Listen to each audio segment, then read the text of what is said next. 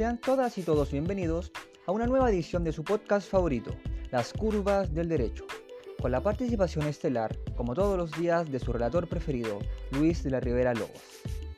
En el capítulo de hoy nos referiremos, comentaremos y analizaremos la película 12 hombres en pugna del director Sidney Lumet. El comentario a continuación se realizará desde la perspectiva de las diversas formas de resolución de conflictos, del debido proceso y de los variados principios que se encuentran contenidos dentro de este. Ese trabajo está construido bajo la intención de que aquel que lo escuche pueda representarse el conflicto principal que plantea la película, para que así pueda cuestionarse cómo es que funcionan las diferentes instituciones legales relacionadas al caso en cuestión y además observar las ventajas o desventajas que supone el sistema jurídico que nos muestra la película en comparación con el de nuestro país.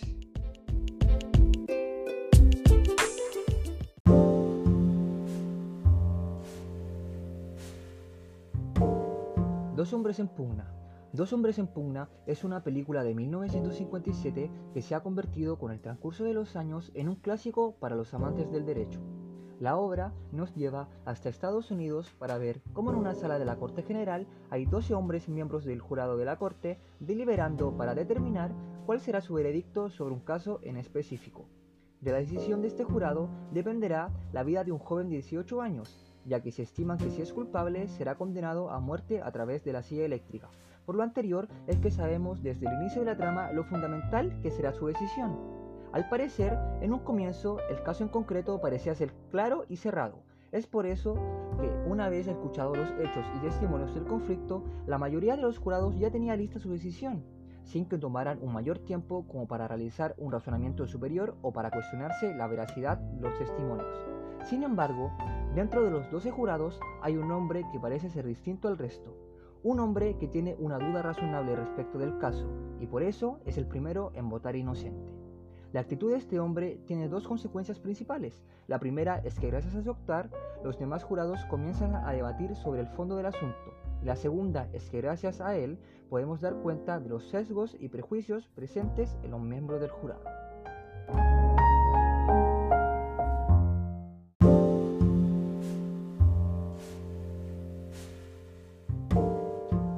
Antes de comenzar de lleno con este análisis, creo que es pertinente adentrarnos más en el conflicto jurídico que se busca resolver. Esto para aclarar cualquier tipo de duda que pueda estar presente en nuestros oyentes y para dar cuenta del sistema jurídico en el que se enmarca el conflicto. Como he mencionado anteriormente, el juicio es sobre un supuesto homicidio en primer grado de un joven en contra de su padre, por lo cual el litigio en cuestión es de tipo penal. Otra cosa importante es que este juicio sucede en Estados Unidos, es decir, se enmarca dentro de un ordenamiento jurídico que deriva en gran medida del common law, del derecho anglosajón. Es por esto que podemos encontrar diferencias entre este juicio y los litigios realizados en nuestro país, ya que nuestro ordenamiento jurídico está influenciado por el derecho continental. Es por esto que en la película, a diferencia de lo que sucede en Chile, que solo decide el juez, quienes deciden si el acusado es culpable o inocente son los jurados, quienes tienen que votar todos de la misma manera para poder llegar así a un veredicto. Si bien a los jurados se les explica la norma y los hechos en juego, queda claro de la película que no se puede esperar de ellos que tengan un buen conocimiento del derecho, que tengan una buena disposición para debatir o que funden todas sus decisiones y opiniones en argumentos racionales. Dicho todo esto, llegó el momento de comenzar a comentar y a desarrollar ciertas cosas y problemáticas que se ven presentes en el caso.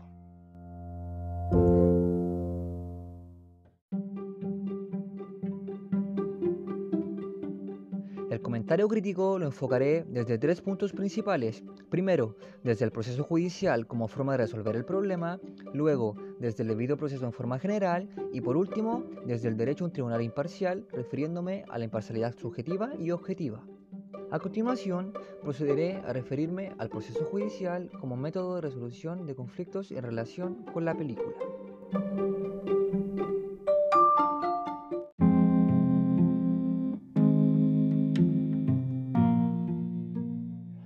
Sabemos, un conflicto puede ser resuelto de múltiples maneras, ya sea gracias a las formas reconocidas por la dogmática procesal o bien a través de los mecanismos de resolución alternativa de disputas.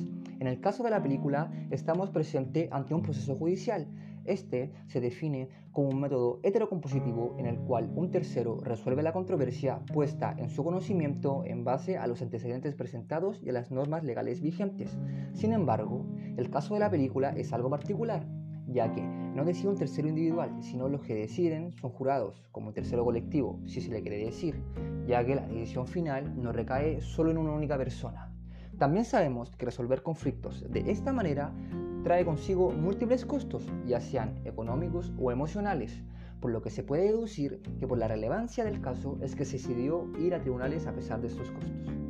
A mi parecer, este sistema en el que los jurados pueden decidir no es muy favorable en un principio para el acusado.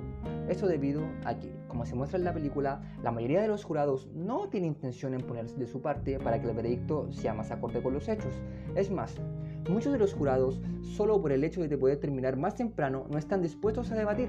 Además, como los jurados no son escogidos de forma específica, es muy difícil que el jurado que se ha seleccionado tenga todas las capacidades necesarias como para poder tomar una decisión en condiciones. Ya realizado el tema del proceso judicial, comenzaré ahora con el debido proceso en general.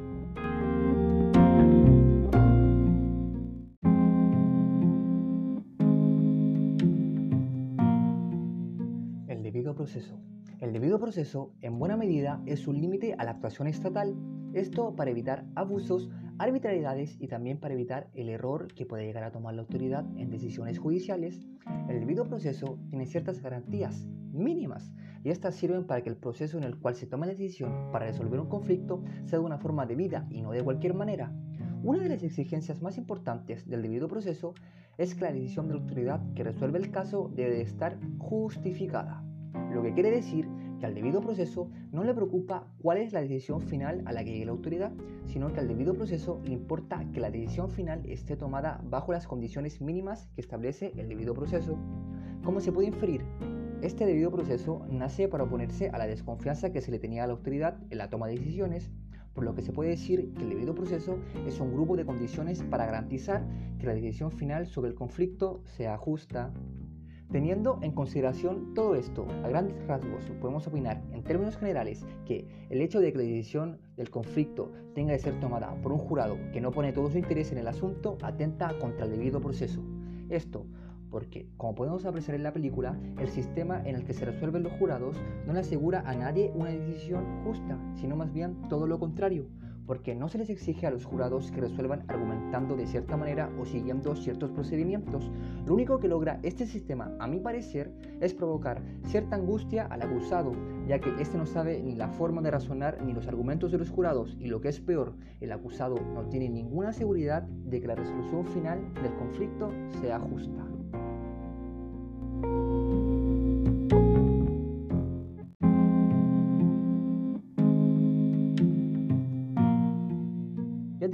El análisis del debido proceso en relación con la película, solo queda adentrarnos en el último punto, que también tiene relación con el recientemente nombrado.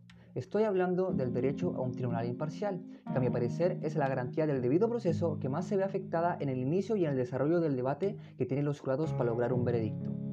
La imparcialidad tiene relación con el que resuelve el conflicto debe de hacerlo solo en base a los hechos, a la prueba y al derecho. Cualquier otro parámetro externo a estos contaminaría al que está resolviendo el caso. Esta garantía está compuesta por la imparcialidad objetiva y por la imparcialidad subjetiva. Así que desarrollaré cada una por separado para posteriormente dar por finalizado este trabajo. La imparcialidad objetiva apunta a la confianza que deben de desprender los jueces al momento de conocer y fallar un caso. En relación al tema de que el jurado sea el que resuelve, creo que el hecho de que estos sean escogidos casi al azar genera ciertas dudas o temores por quién pueda llegar a ser acusado. Esto debido a que puede llegar a pasar que un jurado tenga algún tipo de relación de enemistad con algún acusado, lo que generaría una duda legítima sobre la imparcialidad del jurado en cuestión. La otra imparcialidad es la imparcialidad subjetiva. Esta tiene relación con el foro interno de la persona que resuelve el conflicto. Es decir, para que un juez no sea imparcialmente subjetivo, debe de tener un prejuicio en concreto o alguna motivación personal y guiarse por este pensamiento en vez de argumentar en razón de los hechos. La falta de imparcialidad subjetiva es clara cuando analizamos a los jurados número 3 y número 10. El jurado número 10 tenía un prejuicio en específico con todas las personas de los barrios pobres y marginales. Para él, todas las personas de estos barrios eran delincuentes, Este jurado en ningún momento razonaba en base a los hechos para dar su decisión, sino que lo hacía en base a este prejuicio que tenía. Por su parte, el jurado número 3 también tenía este prejuicio en contra de las personas de barrios menos acomodados y además, por la situación con la que vivió con el hijo, también tenía un cierto prejuicio en contra de esta clase de jóvenes.